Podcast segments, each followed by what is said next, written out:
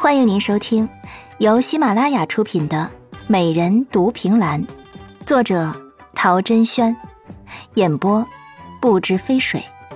欢迎订阅。第一集。遥管五年初夏，顾嫣嫣蹲坐在一棵大树下，打着哈欠，睡眼惺忪的看着东方天际浮起的一片鱼肚白。眼下时间还早。诸多人都在睡梦之中，他也本该如此，却被自家老爹一屁股踹到此地，唯独一个人。此人乃宣瑶国第一美人，人称无心公子，是响彻整个五湖四周的大人物。据说此人最近出现在瑶城附近，行踪诡谲，仅有每月初一、十五的卯时之初，会经过瑶城东街的云子坊外。是以。每逢初一、十五的卯时，姚城东街都会挤满了大家闺秀，但是他们都很小心的躲藏着，随时准备上演一场美人遇难、英雄救美的戏码。唉，顾嫣嫣又打了个哈欠，在随身的小袋子里摸了摸，摸出了一把瓜子，放在嘴里嚼吧嚼吧吃起来，她吃的香。瓜子的香气随着风吹散到四周，钻入那些因为时辰尚早、尚未用膳的大家闺秀的鼻子里，惹得他们纷纷往这边看过来。但一看到是他，又一个个摆出一副宁愿饿死也不愿意与他套近乎的表情。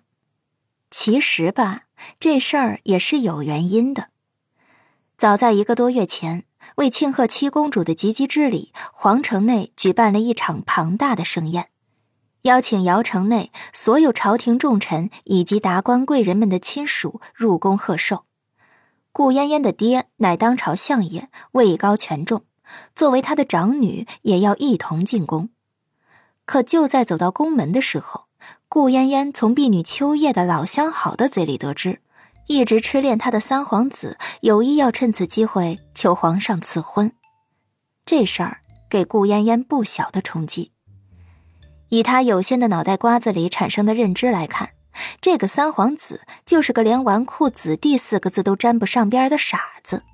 试问，她若嫁给这样一个傻子，还对得起姚城一霸的威名吗？所以，顾大小姐眼睛一眯，嘴一勾，要开始作死了。而作死的结果就是，三皇子哭爹喊娘的被人扶走了。而她则成为所有瑶城内待字闺中的女子的眼中钉。唉，他摇摇头，谁叫他好死不死的说自己上了宣瑶国第一美男呢？所以皇帝老儿为了让自己的儿子有些面子，叫他三月内必须与第一美男成亲，否则便是欺君之罪。整个顾家的九族可都捏在他的手中。是以，在得到第一美男途经瑶城的确切时间后，他的老爹顾青竹在天还没亮的时候就亲自将他捆绑出门，并在马车经过东街的时候一脚把他从马车上踹了下来。一直到现在，他的屁股都还在疼着呢。可是今儿个左等右等，已经卯时三刻了，都还未见那人的身形。顾嫣嫣将袋子里的瓜子都嗑完了，打了个饱嗝。用手肘捅了捅正在睁大眼睛给他盯着目标的秋叶。你说今天他还过不过来？再不来我可要回去了。这么早起来都快困死了。秋叶刚想回话，就听到有马蹄声传来。他定睛一看，面露微笑，回头道：“小姐来了，你做好准备。”此时天边的云霞染红了半边天，余晖要进顾嫣嫣的眼睛里，有些刺目。他被秋叶拉着从树下站起身，揉着眼睛，明显心不在焉的问：“做好什么准备啊？”就是。秋叶眯了眯眼，后退了一大步，落于他的身后，一双大眼瞅着马车的接近，然后二话不说的抬起脚，将顾嫣嫣给踹了出去。啊！别踹同一个地方